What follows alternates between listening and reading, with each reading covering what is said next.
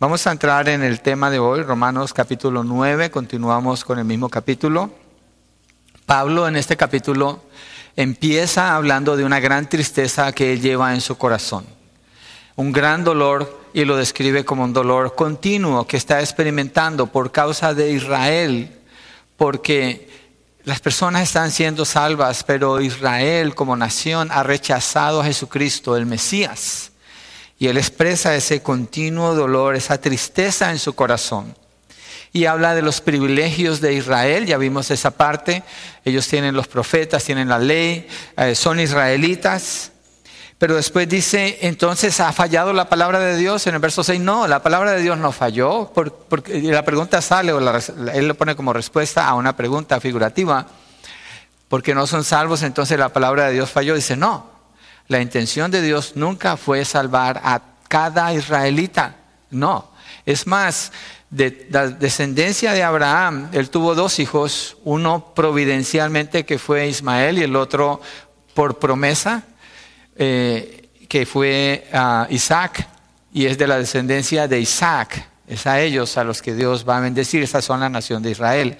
Y de ellos no todos son israelitas, sino cuál el remanente. Es el remanente, los que creen en el Señor. Entonces Pablo empieza a hablar de las palabras de Dios no ha fallado. La promesa de Dios para Israel sigue vigente. Dios no se echa atrás cuando él hace una promesa. Y usa las ilustraciones que empieza a mostrar de cómo es verdad que Él prevalece en su, problema, en su promesa porque Él fue el que eligió a quienes Él iba a salvar. Y usa el ejemplo de los hijos de Rebeca, ah, cuando eh, son Esaú y Jacob, y de los dos Dios escoge a uno de ellos. Primero entre Isaac e Ismael, Dios escogió a Isaac, y después entre Esaú y Jacob, Dios escogió a Jacob. Y termina diciendo tal como está escrito, a Jacob amé, pero a Esaú aborrecí. Está en la introducción, no he entrado al texto todavía que vamos a ver, pero quiero hacer un recorrido de qué es lo que estamos viendo, cuál es el pensamiento que Pablo lleva aquí. ¿sí? Y después sale la otra pregunta, ¿qué diremos entonces? Verso 14, ¿que hay injusticia en Dios? ¿Es Dios injusto? Es el título que vimos la semana pasada. ¿Ha sido Dios injusto? Porque a Esaú lo aborreció, pero a Jacob lo amó. ¿En base a qué? Si ellos ni siquiera habían nacido, dice que están en el vientre de su mamá, de Rebeca, y es cuando Dios toma esa decisión. Entonces eso nos deja ver la soberanía de Dios en la salvación de las personas. Dios es soberano completamente en la salvación de las personas y eso no lo hace a Él un Dios injusto. Él responde, de ningún modo, Dios no es injusto. ¿Y qué hace? Usa otros dos ejemplos. Ahora a Moisés, un hombre que fue fiel con Dios, y a Faraón, un hombre que endureció su corazón contra Dios. Y Dios afirma que Él tiene misericordia de quien Él tiene misericordia. Esto no se dice de Dios. Esto no se dice de Él, no se dice que Dios tiene misericordia de quien Él tiene misericordia. Dios le dice a Moisés, Moisés le dice, muéstrame tu gloria, muéstrame tu gloria, quiero ver tu gloria. Y Dios lo pone en un medio de dos piedras, tapa su rostro le dice, vas a ver mi espalda y voy a pasar delante de ti y yo tendré misericordia del que yo tenga misericordia. Dios está mostrando su gloria al decir eso. Eso no se dice de Dios, Dios dice eso de sí mismo. ¿Y a Faraón qué le dice? A Faraón le dice, te voy a endurecer. Te voy a endurecer para mostrar en ti mi poder. En Moisés Dios muestra su misericordia. En Faraón Dios muestra su poder para salvar a Israel y sacarlos de Egipto. ¿Y cómo muestra su poder? Con las diez plagas allí en Egipto y con cada plaga Faraón endurece su corazón. Faraón toma esa decisión. Pero hay que entender que eh, por encima de esa decisión Dios es soberano. Es decir, Dios no está siendo sorprendido con la decisión de Faraón. Dios ya sabe eso, Dios ya lo destinó desde antes. Y sigue avanzando la narrativa terminando en el verso 18, dice así que Dios tiene misericordia del que quiere y al que quiere endurece. Entonces sale otra pregunta, que es donde entramos hoy. Me dirás entonces, ¿por qué pues todavía reprocha Dios? porque ¿quién resiste a su voluntad? Es un cuestionamiento a Dios lo que estamos encontrando aquí con esta pregunta. Y lo que vemos en el primer punto es que Dios decide el destino de los hombres. Dios decide el destino de los hombres. El propósito de este subtítulo es mostrar que el hombre no decide su propio destino.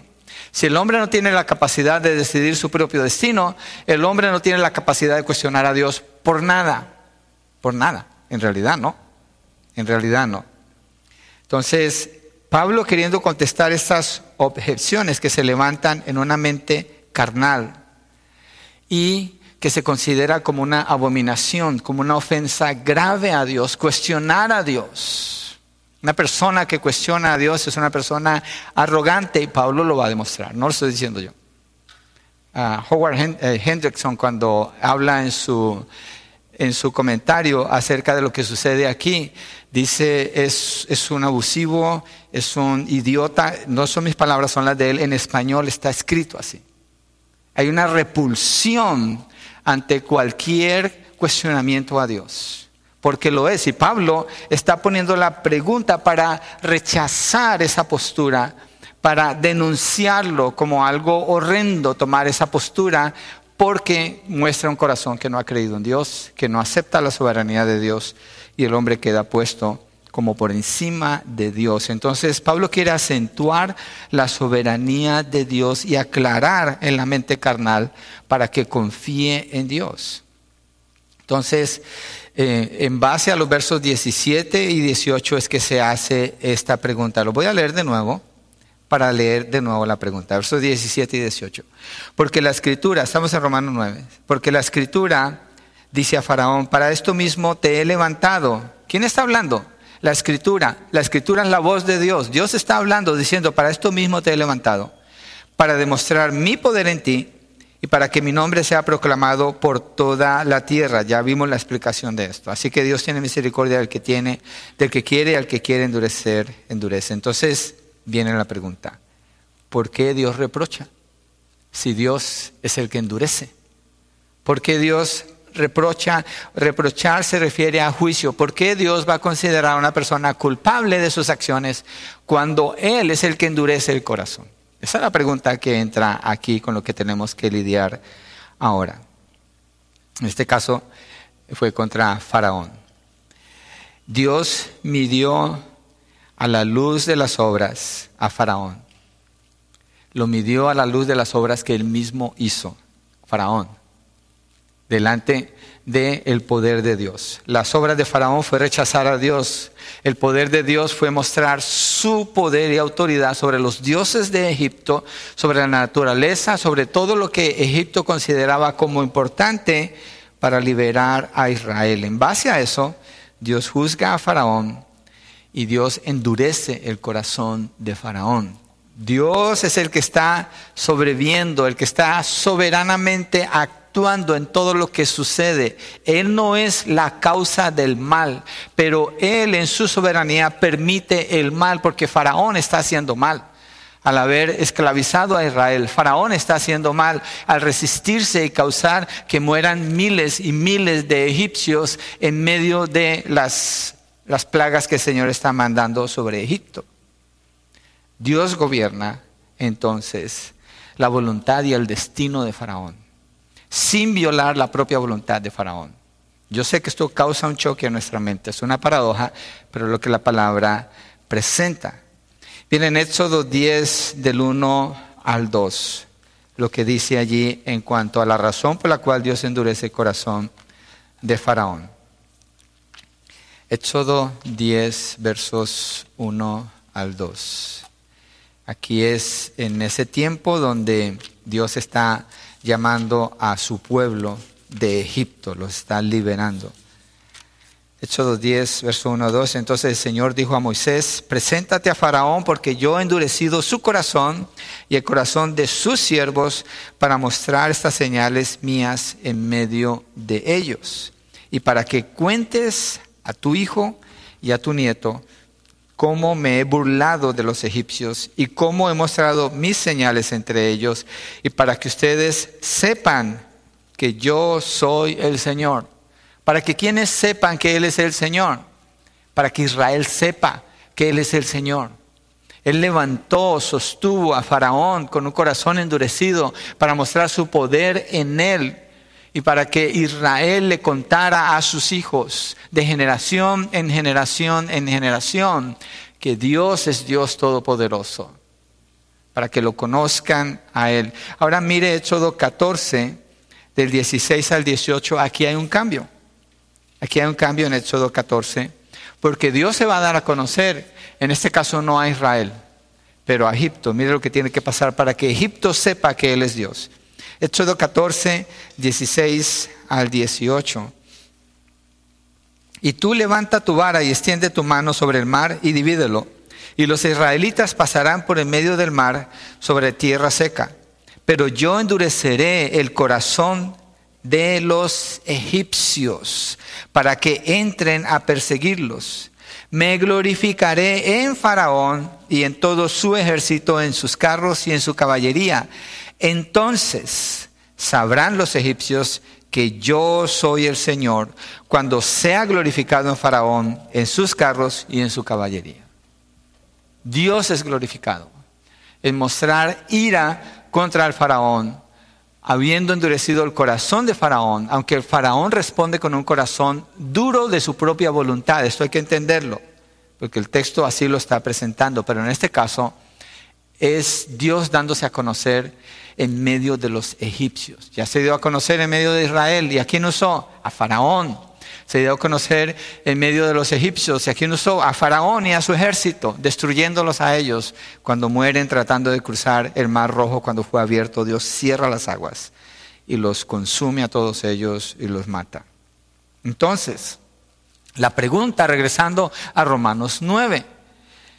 ¿Quién entonces puede resistir la voluntad de Dios si Dios así es? ¿Quién le puede resistir? Es la, pregunta. Vamos allí a Romanos 9 de nuevo. Me dirás, verso 19, me dirás entonces, ¿por qué pues todavía reprocha a Dios? Porque ¿quién resiste a su voluntad? ¿Reprocha o juzga? Nadie puede resistir la voluntad de Dios, pero mucho menos cuestionar la voluntad de Dios. Nadie puede hacer eso. Nadie puede. Bueno, el que es necio lo va a hacer. Pablo está tratando de confrontar eso. La realidad es que todos dependemos de Dios. Faraón dependía de Dios, Egipto dependía de Dios, Israel dependía de Dios, Moisés dependía de Dios. Nosotros dependemos de Dios. Somos sus criaturas. No nos hicimos a nosotros mismos, Él nos hizo. Él es soberano, nosotros no somos soberanos. Nosotros somos limitados, nos cansamos, nos lastimamos, nos envejecemos, morimos. Dios no. Pasamos cosas por alto, Dios no. No entendemos las situaciones que pasan a nuestro alrededor, Dios sí. Él entiende absolutamente todo, Él conoce absolutamente todo. Tenemos dificultad a veces para recordar asuntos del pasado, Dios no. Dios conoce el pasado, el presente y el futuro de manera instantánea porque Él es omnisciente. Nosotros queremos estar a veces en un lugar y en otro al mismo tiempo y no podemos. Dios no. Él está en todas partes. Todo está en su presencia. Dios es, omnipresente. La voluntad de Dios entonces es libre porque Él es todopoderoso. La voluntad de Dios es ilimitada porque Él es todopoderoso. La nuestra no. La nuestra es súper limitada, es pequeña y está manchada por el pecado. La voluntad de Dios es soberana. Nuestra voluntad está condicionada a las circunstancias, a nuestra percepción de cómo vemos las cosas, cómo las percibimos. El tipo de información que tenemos y lo que entendemos ahora está limitado. Actuamos de acuerdo a eso. Cuando pasan los años, decimos, ¿harías lo mismo si estuvieras en esa situación? Decimos, no, yo haría estos cambios. ¿Basado en qué? En lo que ahora conozco. Dios no. Dios actúa, Él no tiene que hacer eso. Él obra de manera perfecta, Él es soberano. El hombre no tiene libre albedrío. Su albedrío o su voluntad está manchada. Hay albedrío en las personas, sí, pero no es libre. ¿Por qué? Porque está manchado por el pecado. Entonces, cuando las personas eligen siempre eligen pecar. Usted dirá, pero es que yo no soy una persona mala, yo soy buena gente. Sí, está bien, en nuestro contexto decimos es buena gente, no anda dañando a otras personas, pero delante de Dios no lo es. El hombre joven rico viene delante del Señor y le dice, maestro bueno, y el Señor le dice, ¿por qué me llamas bueno? Inmediatamente rechaza que el joven rico le diga, maestro bueno. ¿No es bueno Jesús? Sí, sí es bueno. Pero el joven rico le está hablando a Jesús desde su propio estándar de bondad. Y Jesucristo le dice, no, yo no soy ese bueno que tú crees que yo soy. Por eso no le acepta lo que él le está diciendo. Dios no es como nosotros. Dios es soberano. Nosotros estamos limitados. Y el albedrío de las personas está encadenado por el pecado, está manchado por el pecado, sus elecciones siempre los llevan a no honrar a Dios. Ahora el que está en Cristo ha sido liberado. El creyente puede hacer la elección, peco o no peco. Pero el impío siempre va a pecar, porque no tiene elección, porque su albedrío no es libre. No hay tal cosa, no hay tal cosa, y usted no crea esto jamás, como que una persona puede rechazar a Dios o aceptar a Dios por su propia voluntad sin la soberanía de Dios estando presente. Eso no sucede, porque el texto dice que Dios tiene misericordia de quien Él tiene misericordia y endurece a quien Él endurece. Entonces la salvación depende es de Dios, no es del que quiere ni del que corre, sino de Dios que tiene misericordia. No importa cuánto sepa una persona. No importa cuánto haga una persona, no importa el esfuerzo que una persona quiera hacer, es imposible, imposible acercarse a Dios por voluntad propia, sin la intervención de Él. Es lo que el texto está diciendo. Y Pablo está hablando así, porque Pablo está afirmando, Dios no le falló a Israel. Es imposible que Dios haya fallado a Israel, porque si Dios le falló a Israel, alguna de estas preguntas no se pudiera contestar. Y Él las está contestando todas. Y esta en particular es bien interesante, porque Pablo escoge no contestar esa pregunta, por lo ofensiva que es la pregunta. ¿Por qué entonces Dios reprocha? ¿Por qué entonces Dios va a juzgar?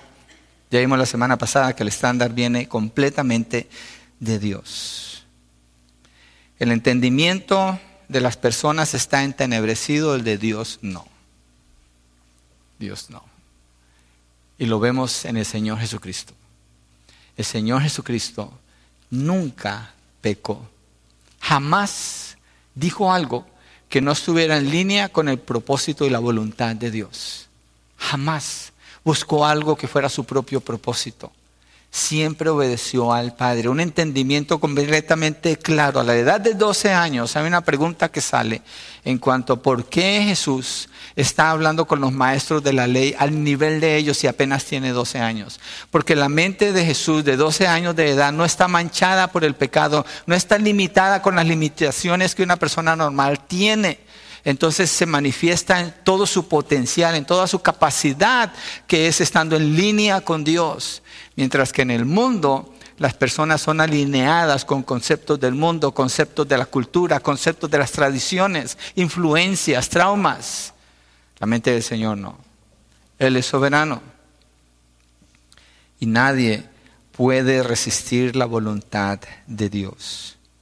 La voluntad de decreto nosotros no la conocemos. Dios ya decretó quiénes son salvos y quiénes no. No la conocemos.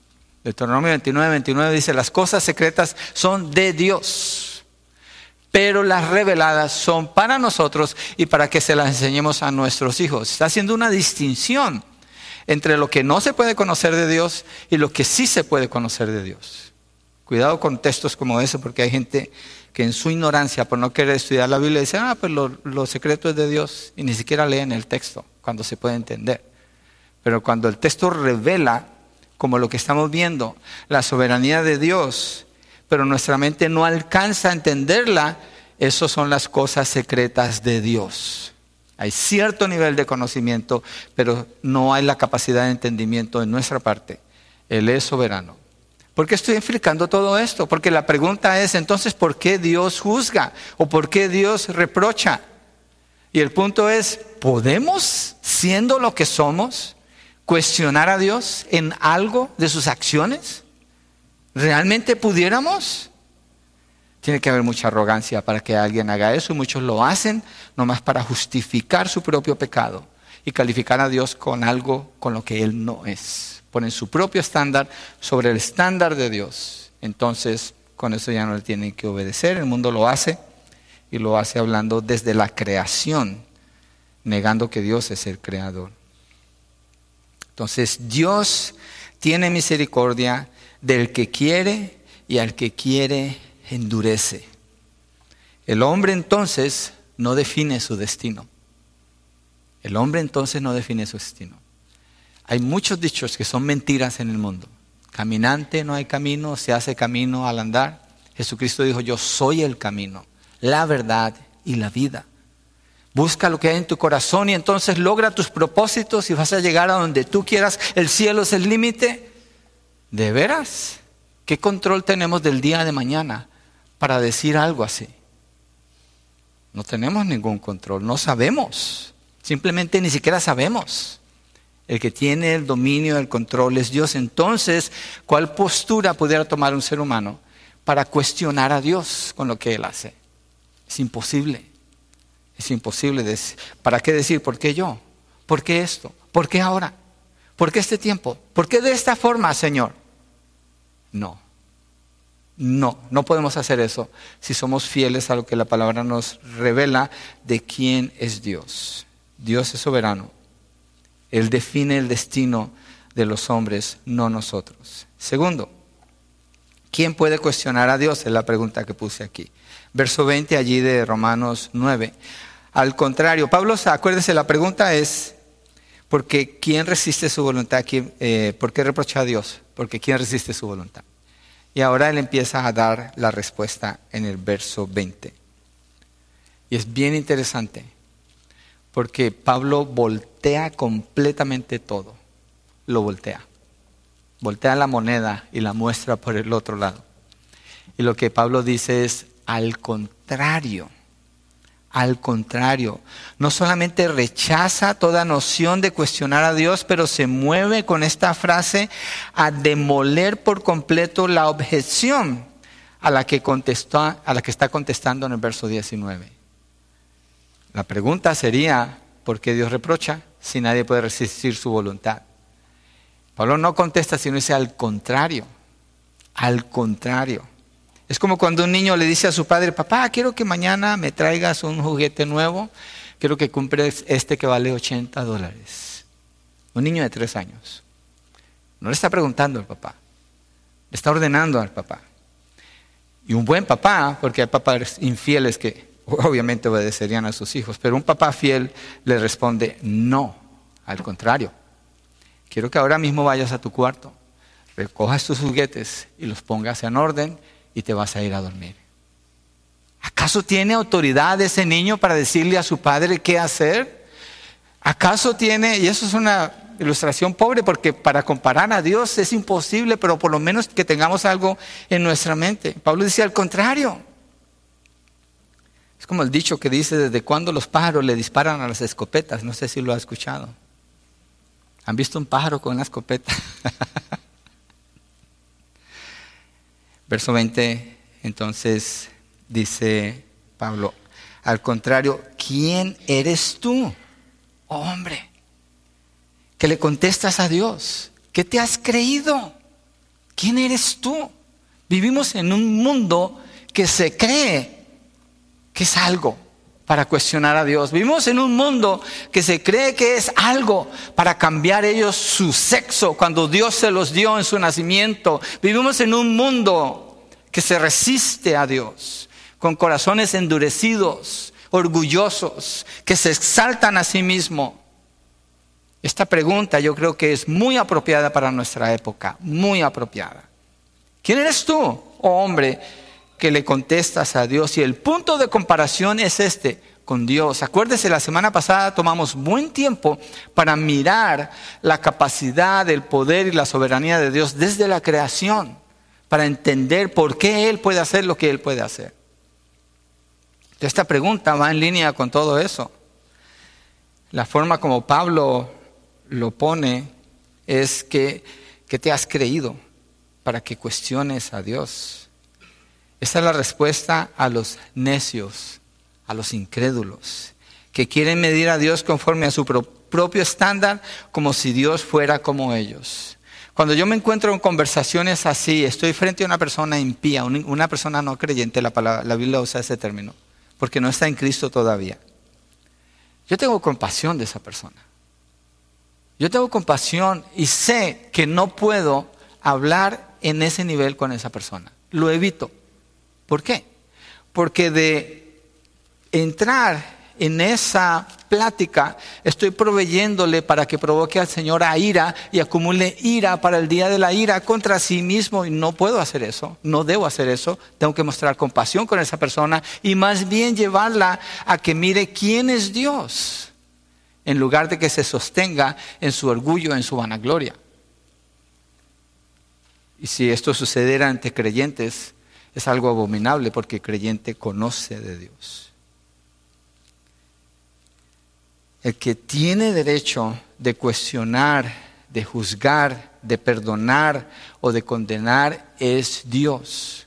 Aun cuando presentamos el mensaje del Evangelio, hay personas a las que tenemos que decirle, mira, si es que Dios te llama, si es que Dios te llama, Él no está esperando por ti. Él no está tocando a la puerta de tu corazón. Ese texto no está hablando de eso. Si es que Dios te llama, lo presentamos como un Dios soberano. Responde en fe. Ven a Él, no te detengas. Hoy es el día de tu salvación. Pon tu fe y tu confianza en Cristo Jesús. Él puede perdonar tus pecados y darte vida eterna. Si es que Dios te llama. Si es que Dios te está llamando a ti. El que es soberano en la salvación es Dios, no la persona. Las personas no tienen nada de soberanía en su salvación. El único con derecho a cuestionar es Dios. La persona que cuestiona a Dios simplemente encuentra una excusa en su misma pecaminosidad para afirmar que Dios no llena sus propias expectativas. Y así justifica sus pecados y su maldad para continuar en la incredulidad, diciendo, yo no puedo creer en ese Dios, yo no puedo creer en un Dios que juzga. ¿Y qué es lo que quiere el mundo? Un Dios que ama, un Dios que muestra gracia, un Dios que perdona. Pero ahorita quiero llegar allí, a ese punto, un poquito más adelante. Entonces, las personas que cuestionan a Dios acusan a Dios de ser injusto y afirman lo siguiente, decido no creer lo que la escritura me dice de Dios y tomo mi postura contra Él para cuestionarlo. ¿Quién le puede cuestionar a Dios? Mire, lo cantamos ahora. ¿Cómo se llama ese canto? Lo cantamos. Yo digo, ojalá que la iglesia esté entendiendo lo que están diciendo y que no pasemos por mentirosos aquí. ¿Cómo? Contempla a Dios. Contempla a Dios. ¿Quién le ha dado consejo a Dios? ¿Quién le ha dicho a Dios cómo elegir o cómo hacer? Lo cantamos. Lo cantamos. Si queremos cantarle verdad a Dios. Verso 20 dice, la segunda parte, ¿dirá acaso el objeto modelado al que lo modela, ¿por qué me hiciste así? ¿O no tiene el alfarero derecho sobre el barro de hacer de la misma masa un vaso para uso honorable y otro para uso ordinario?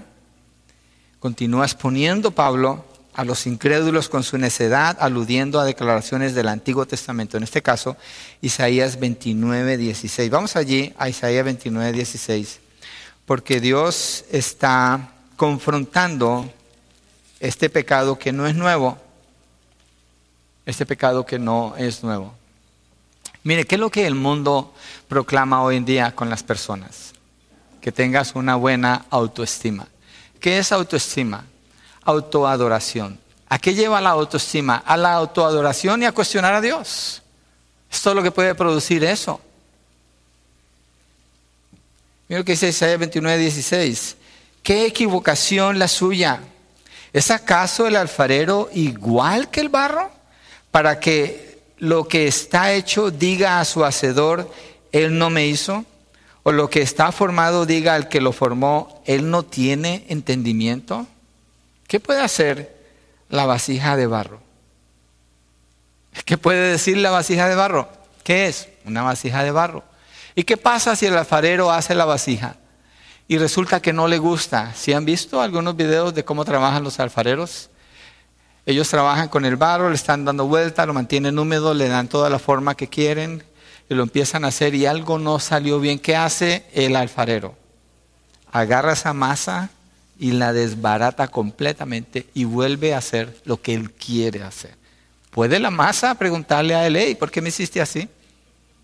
Imagínense que usted se va a poner los zapatos en la mañana y su zapato le dice, hey, yo quiero que tu, tu pie sea de otra medida. O que el zapatero termine de hacerlo. ¿Y por qué me hiciste así? Yo quería hacer un zapato más grande, una bota, una sandalia. ¿Por qué me hiciste así? Es, o sea, no tiene sentido. Solo Hollywood hace cosas así, que no tienen sentido. Y ahí van los millones de dólares gastando en todo eso que no sirve. Isaías 45, 9. Isaías 45, 9. Dios confronta esto aquí también por medio del profeta Isaías. Dice, hay del que contiende con su hacedor. El tiesto entre los tiestos de tierra dirá el barro al alfarero, ¿qué haces? O, tú, o tu obra dirá, él no tiene manos. ¿Por qué cuestionar a Dios? ¿Por qué contender contra Él? El creyente a veces se encuentra con situaciones parecidas, tal vez no cuestionando directamente a Dios, pero resistiéndose a su voluntad. Yo recuerdo en el año 1998, trabajando en el área de la bahía, en Campbell, era machines en un taller, la compañía decidió venirse a Ogden. Yo no quería venir a Ogden. Yo quería trabajar allá, en el área de la bahía. Allí había conocido al Señor, allí había conocido a mi esposa, allí habían nacido mis primeros dos hijos, allí estaban todos mis amigos. Yo, le decía, Señor, yo no me voy a ir para Ogden. Estaba resistiéndome a la voluntad del Señor. Empecé a aplicar en compañías una y otra y otra y otra y otra. Y en todas, sin excepción, dijeron no no había trabajo. Sí había, pero no para mí. No era que no lo pudiera hacer, pero no había una puerta abierta. Dios las cerró todas. Y con mi esposa llorábamos, pero ¿por qué, Señor? Si es la provisión. O sea, no estamos pidiendo algo que sea por un beneficio personal solamente, sino con qué comer. Y llegó un punto donde al final entendí y dije, Señor, perdóname. Yo me estoy resistiendo contra ti. Yo me estoy resistiendo a lo que tú quieres hacer. Es obvio que tú no me quieres en el área de la bahía. Entonces me vine con la compañía que se vino para acá, para Ogden. Y resulta que en el 2000 plantamos esta iglesia. El propósito de Dios es mayor que el nuestro. Cuestionar a Dios no tiene sentido, aun cuando las cosas no se ven bien. Mire, si usted está en una situación difícil y no entiende por qué, por qué así, Usted debe confiar en Dios, no se resista a Él, no resista a la voluntad del Señor, no cuestione a Dios. Mejor lea las escrituras, vea la fidelidad del Señor. Pablo lo que está haciendo en Romanos es mostrándonos la evidencia más grande que tiene toda la humanidad enfrente de ellos es Israel, la nación de Israel. Y por eso está haciendo todo esta, eh, contestando todas estas preguntas, tratando con todos estos asuntos. Mire, allí está. Y ahí están las promesas de Dios, ahí está la fidelidad de Dios. Ellos se han endurecido, se han resistido, pero Dios no ha cambiado. Dios no va a cambiar. Y si usted se ha resistido a Dios, sepa que Dios no va a cambiar. Dios puede mostrar misericordia, mostrar su bondad. ¿Para qué? Para Él ser glorificado. Para Él ser glorificado. Pero cuestionar a Dios no tiene sentido. Es una postura rebelde reprochar a Dios o cuestionar a Dios es una postura rebelde. Tenga cuidado. Si usted cuestiona a Dios con preguntas que ponen en duda la voluntad perfecta del Señor, tenga mucho cuidado. Mejor podemos aprender de Job cuando Dios le habla después de que él y sus amigos, los amigos de Job, en todo el libro de Job, y Job tratan de entender a Dios y la situación que Job está viviendo. Y Job dice, maldigo el día en que nací. Ojalá no hubiera nacido, o hubiera nacido muerto que estar aquí donde me encuentro. Job empieza a protestar. Él no niega jamás la fe, pero sus amigos le dicen, Dios no va a tratar a alguien que lo ama como te está tratando a ti. Tú hiciste algo mal, tú eres culpable. Y tratan de explicar a Dios todos los capítulos. Y al final, mire, Job 42, al final, cuando llega casi al final, Dios le habla a Job y Job dice lo siguiente. Y la manera como Dios le habla a Job, ¿cómo es? Dios no le da una explicación a Job. ¿Por qué? Porque nadie puede cuestionar a Dios. ¿Y por qué más? Porque Dios no tiene que dar una explicación. Él es Dios. Él es Dios. Y después de que Dios le dice a, a Job, ¿dónde estabas tú cuando yo hice a Leviatán? ¿Dónde estabas tú cuando puse las Pleiades, las estrellas en su lugar y a cada una las llamé por nombre? ¿Dónde estabas tú?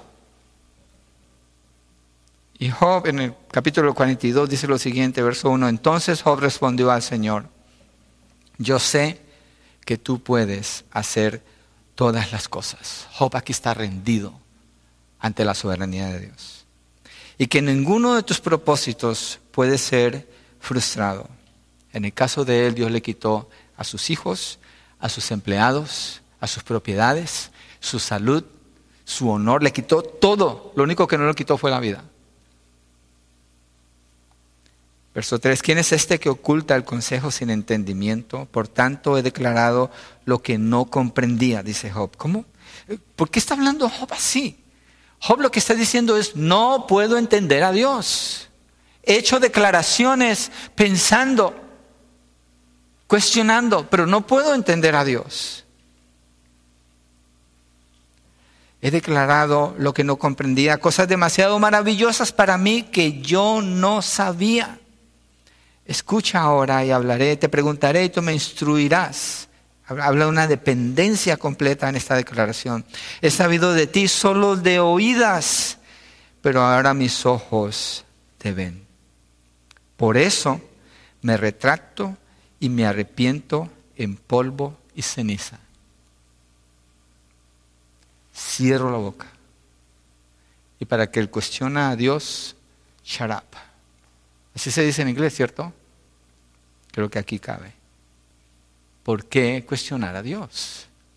¿Quién puede cuestionar a Dios? Este hombre, después de todo lo que pasa, después de todo lo que Dios, si usted lee los capítulos anteriores, es impresionante la revelación que Dios da de cómo Él hace la creación. Si usted le presta atención, usted se maravilla en los detalles que Dios empieza a mostrarle a Job. Y lo que Job dice es, de oídas solo había sabido de ti, pero ahora mis ojos te ven. Y aún así, esto no indica que Job conoce plenamente a Dios. ¿Qué es lo que Job concluye? Verso 6. Por eso me retrato, me arrepiento en polvo y ceniza. Job no toma la postura de decir, ahora puedo hablar de Dios, ahora conozco a Dios, entonces voy a hablar de Dios. Cuidado con esos mentirosos que dicen que fueron al cielo y vieron a Dios y les dejó hablar y otra oportunidad. Cuidado con esos mentirosos que dicen, yo conozco a Dios, yo lo vi en el cielo. Cuidado con esos mentirosos que dicen, yo fui al infierno y vi esto y aquello y quieren hablar como si conocieran a Dios. Nadie lo conoce a Él como Él es. Lo que Dios nos permite saber de Él está en las escrituras. Lo que Dios le permite a Job saber no es la respuesta de su sufrimiento, no es por qué Dios soberanamente quiso obrar con él así, no, nada. Simplemente le muestra quién es el que está a cargo, quién es el soberano, es Dios, no Job. Igual nosotros. Igual nosotros.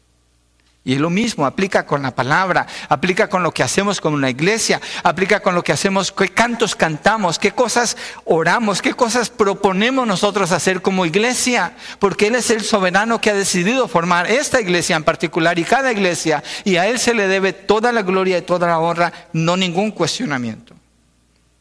El hombre cuestiona a Dios cuando en su intelecto, su propio razonamiento quiere entender a Dios, pero está perdido completamente. Los amigos de Job hicieron eso.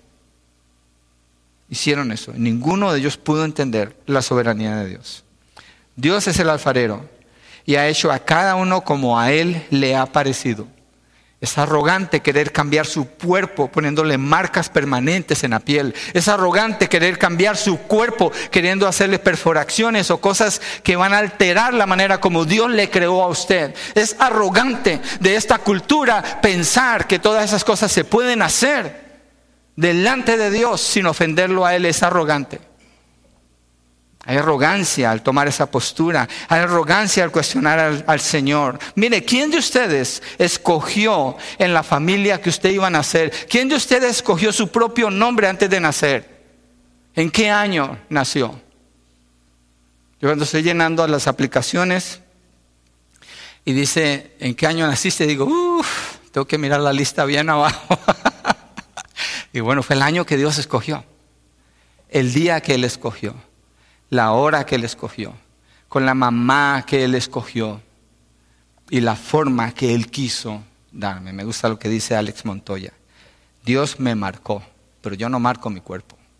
Dios me marcó. Él tiene un lunar grande aquí en la cabeza. Que Dios sea el que te ponga la marca. Que Dios sea el que dicte tu caminar. Y de hecho Él lo hace. ¿Por qué oponerse a Dios? ¿Por qué? ¿Cuál es la razón de eso? El orgullo, la vanagloria. Y créame, usted y yo lo tenemos. Es nuestra lucha.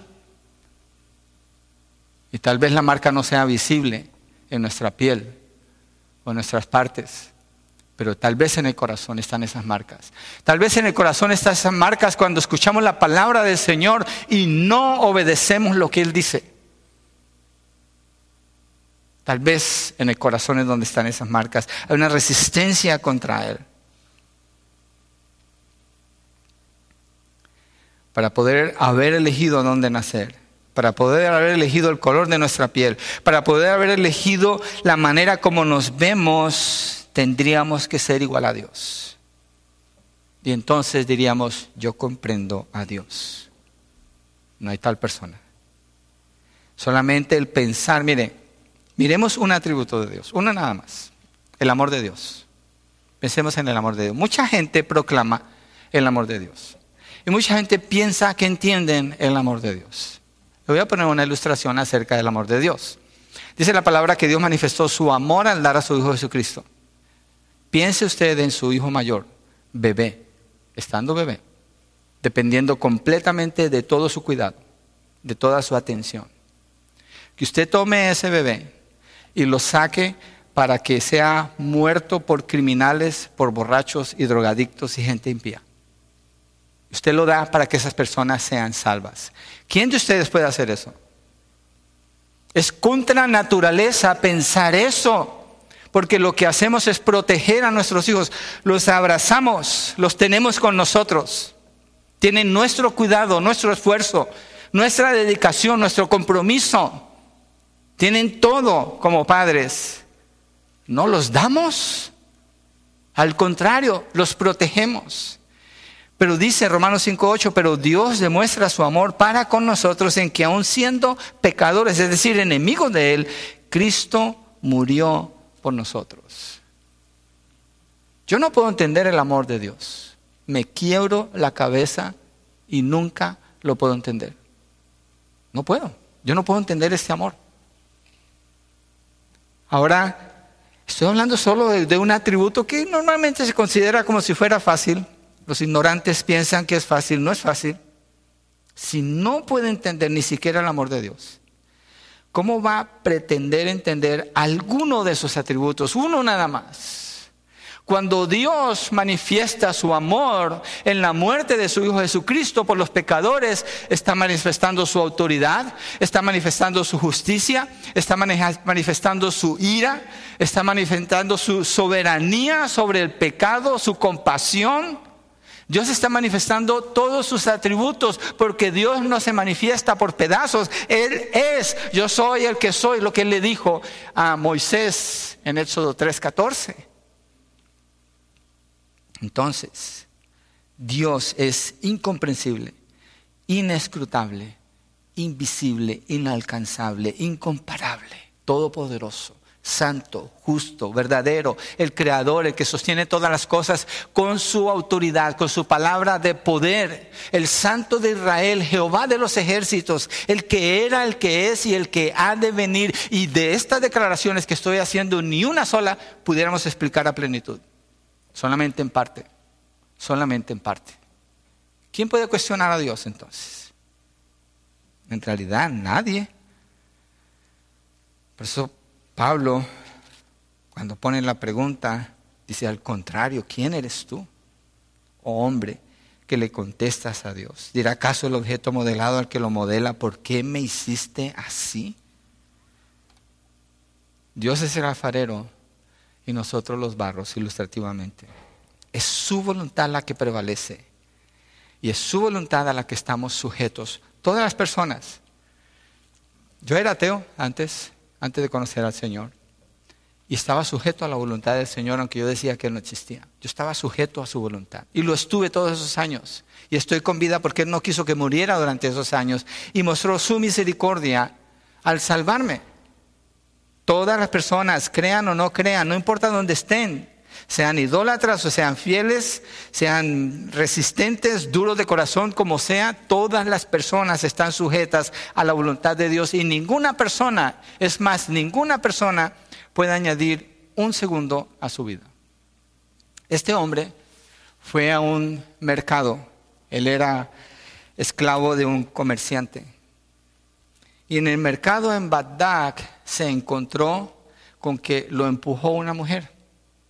Y él volvió a ver y se dio cuenta que no era una mujer, era la muerte. Y él salió huyendo de allí, despavorido. Y fue con su amo y le dijo, Fui al mercado en Bagdad y alguien me empujó, pero cuando volteé a mirar era la muerte y me amenazó. Pero si tú me prestas tu caballo, puedo huir y me voy a ir a Samarra. Y allá no me va a alcanzar porque está en Bagdad. Le prestó el caballo y él se fue. Y resulta que el comerciante va al mercado y busca a la muerte, la encuentra y dice, hey, ¿por qué asustaste a mi siervo? ¿Por qué lo amenazaste? Y la muerte le dice, no, yo no lo amenacé, fue sorpresa. Es que tengo una cita con él esta noche en Samarra y me lo encontré en Bagdad.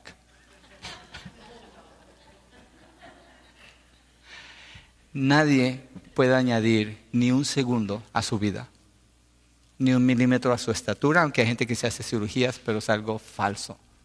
Nadie puede transformar lo que Dios le dio, es imposible. Nadie puede escapar de la voluntad de Dios, nadie. Dios es Dios. Su voluntad es la que prevalece y nosotros estamos sujetos a su voluntad. Y esto, muy importante, sin que Dios viole nuestra propia voluntad y deseos. Dios lo hace sin violar la integridad de la persona cuando toma la elección entre el bien y el mal. Dios no quiebra eso, no. Esas decisiones de cada persona Dios no creó el mal. Dios no creó a una persona para destruirla en el infierno. No es así. No es así. Cuando dice que preparó unos vasos para honra y otros para deshonra, soberanamente Él ve todo lo que pasa con la persona. Él toma esa decisión, pero sin violar la voluntad de la persona.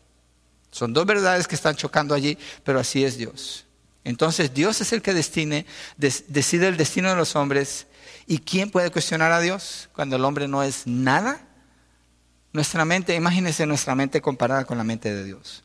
Miren, hermanos, ¿quién de nosotros se sabe toda la Biblia de memoria cuando la Biblia nos revela el pensamiento de Dios? ¿Cuántos de nosotros al estudiar una porción de la palabra tenemos que buscar ayudas para entender lo que dice allí? Está hecha para entenderla, pero hay lugares donde necesitamos mucha ayuda para entenderla. Y al final, yo experimento eso cada domingo. Digo, quisiera haber sabido más para predicar mejor. Porque siempre me doy cuenta que quedo corto. Porque no puedo entenderlo todo, quisiera entenderlo todo. ¿Por qué? Porque mi mente es del tamaño de una lenteja comparado con quién es Dios. Él es Dios, Él es soberano.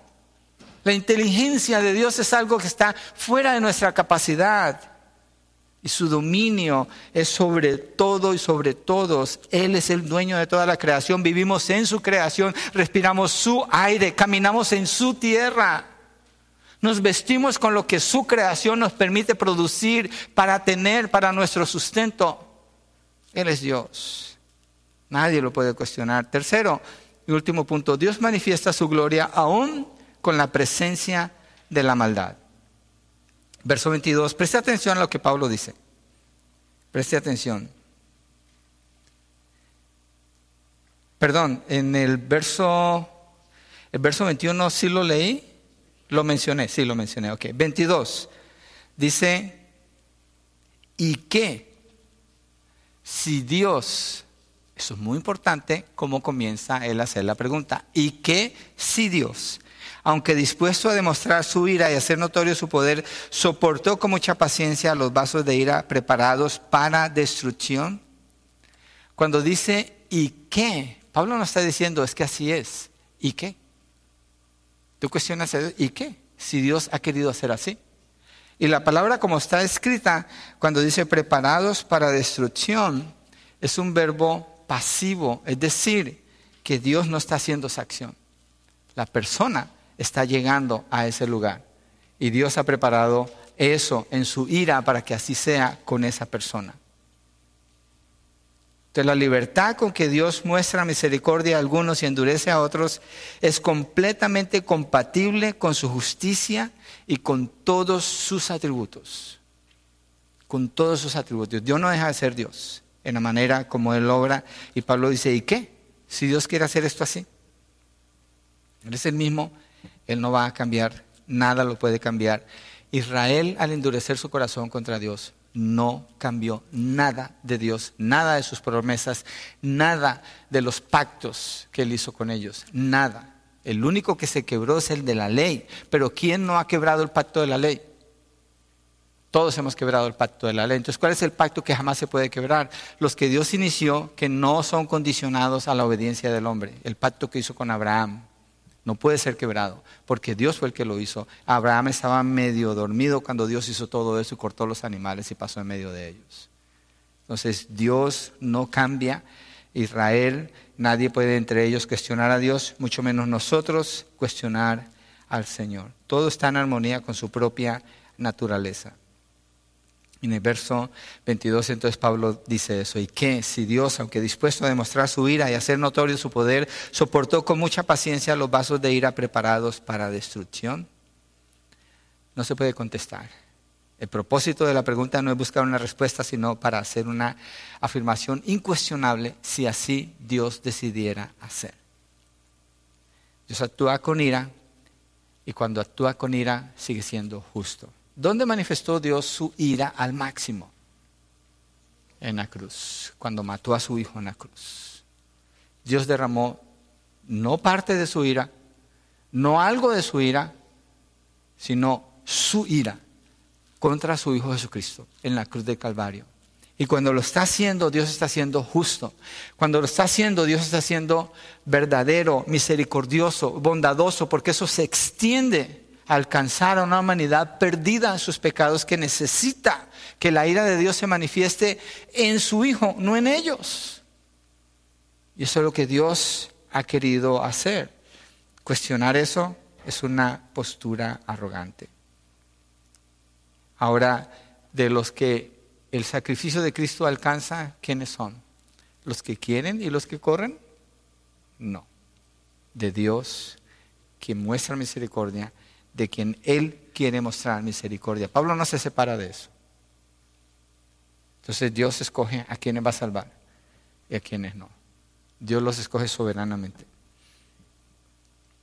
Y Él decide quiénes son los vasos de ira, preparados para destrucción esto indica que ha sido la voluntad de Dios permitir entonces. Dios no creó el pecado ni el mal, pero Dios lo ha permitido. Ha permitido el mal, ha permitido el pecado. ¿Para qué? Para así manifestar su ira contra el pecado. Y en eso Él es glorificado. Y hacer notorio su poder, al igual que también manifiesta su gracia sobre otros, en eso Dios es glorificado. Mire, Jonathan Edwards dice lo siguiente. Lo voy a leer y voy a hacer un resumen. ¿Sí? ¿Me tienen paciencia? ¿Alguien ha leído de Jonathan Edwards? Es el mejor teólogo que produjo Estados Unidos, América. Él escribió lo siguiente acerca de esto, de la presencia del mal y del pecado. Es algo apropiado y excelente a la gloria, que la, que la gloria infinita brille. Y por la misma razón es apropiado que el resplandor de la gloria de Dios sea completo. Es decir, que todas las partes de su gloria brillen, que toda belleza sea proporcionalmente radiante, para que el espectador pueda tener una noción adecuada de Dios. No es apropiado que una gloria se manifieste de manera superior y otra se manifieste, no se manifieste en lo absoluto. O sea, como que Dios manifestará su amor, pero no su gracia, o manifestará su bondad, pero no manifestará su justicia. Dios manifiesta todo. Él es, Él es uno solo. Y cuando Él obra obra completo y se manifiesta su gloria completa. Por lo tanto, es necesario que se manifieste la terrible majestad de Dios, su autoridad y terrible grandeza, justicia y santidad. Pero esto no podía ser a menos que el pecado y el castigo hubieran sido decretados. Esta es el, la voluntad de decreto de Dios, la que nosotros no podemos conocer. La vemos en la escritura, pero no sabemos plenamente. No podemos decir esto es lo que viene porque Dios lo decretó hasta después de que sucede. Entonces, no podía ser la manifestación de la gloria de Dios a menos que el pecado y el castigo hubieran sido decretados, para que el resplandor de la gloria de Dios fuera muy, muy imperfecto, tanto porque estas partes de la gloria divina no brillarían como los demás, como también la gloria de su bondad, amor, santidad, se debilitaría sin ellos, no apenas podrían brillar en absoluto. O sea, el punto es, no puede ser que Dios manifieste más de una cosa que de otra. No puede ser que Dios ha manifestado más ira que justicia o que bondad o misericordia. Si no fuera correcto que Dios decretara, permitiera y castigara el pecado, no podría haber ninguna manifestación de la santidad de Dios en el odio al pecado o en mostrar alguna preferencia en su providencia de piedad ante Él. No habría manifestación de la gracia de Dios o de la verdadera bondad. El punto que Él hace es, para no seguir leyendo allí, es este. Dios decretó y permitió que estuviera el mal, el pecado, la maldad, para demostrar su ira contra el pecado.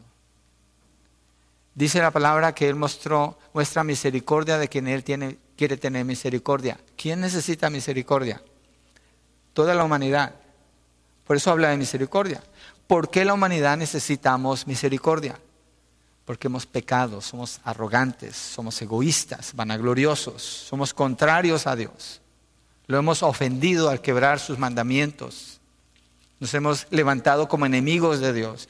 Y Dios, en lugar de mostrar justicia e ira sobre todos, ha decidido mostrar misericordia, la cual habilitó a través del sacrificio de Cristo en la cruz. Pero eso viene es de Él. Y nosotros no podemos cuestionar lo que Él ha hecho. Mire, segunda de Tesalonicenses 1, 6 al 10. Estamos acercándonos al final. Segunda de Tesalonicenses, perdón, 1 del 6 al 10. Donde podemos ver la justicia de Dios, pero también es mencionada la misericordia de Dios aquí. Segunda de Tesalonicenses 1, 6 al 10. Porque después de todo, es justo delante de Dios que Él pague con aflicción a quienes los afligen a ustedes, pero que Él les dé alivio a ustedes, hasta hablando de justicia y misericordia, que son afligidos y también a nosotros cuando el Señor Jesús sea revelado desde el cielo con sus poderosos ángeles en llama de fuego, llama de fuego es juicio, dando castigo a los que no conocen a Dios y a los que no obedecen al Evangelio de nuestro Señor Jesús. Estos sufrirán el castigo de eterna destrucción, excluidos de la presencia del Señor y de la gloria de su poder. Cuando Él venga para ser glorificado en sus santos en aquel día y para ser admirado entre todos los que han creído, porque nuestro testimonio ha sido creído por ustedes. Está hablando de la venida del Señor Jesucristo en su ira para dar retribución a todos los que no lo conocen ni obedecen el Evangelio del Señor Jesucristo. ¿Quién puede cuestionar a Dios por hacer eso? ¿Dios endureció el corazón de esas personas? Sí, sin violar su propia voluntad, la voluntad de ellos. Ellos escogieron así. Entonces nadie puede cuestionar a Dios. Dios es el que decide el destino de las personas. Él es el que salva, Él es el que otorga misericordia.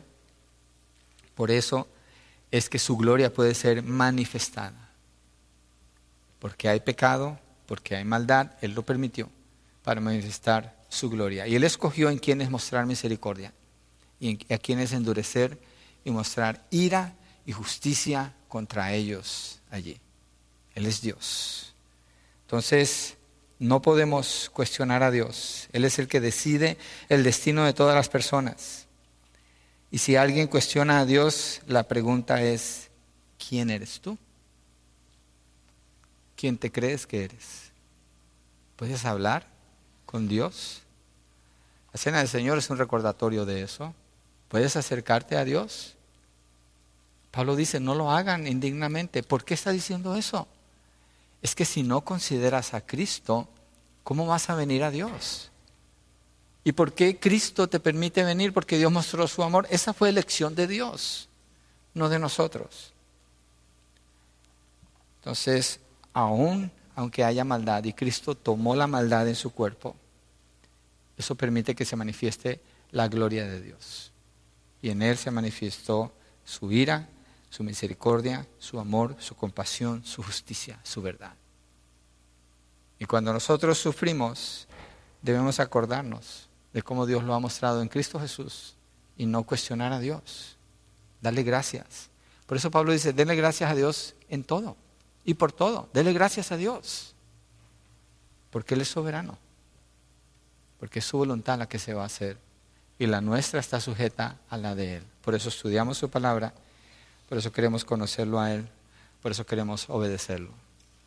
¿Qué puede producir un mensaje como este en nosotros? Humillación, mucha humillación y un deseo profundo por adorar a nuestro Dios.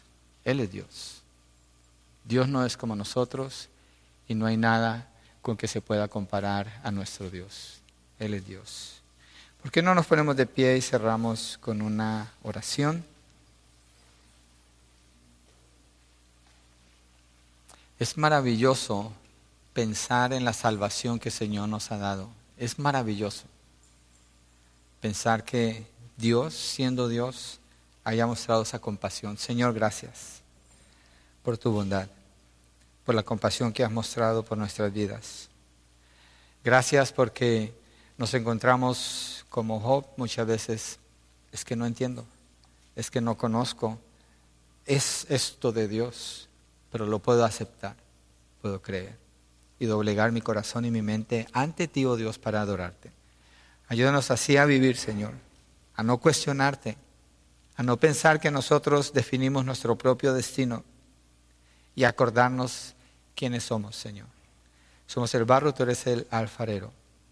Y recordar que Israel, aunque rechazó al Mesías, tú no los has rechazado a ellos, Señor. Tú sigues siendo fiel. Eso no cambia para nada quién eres tú.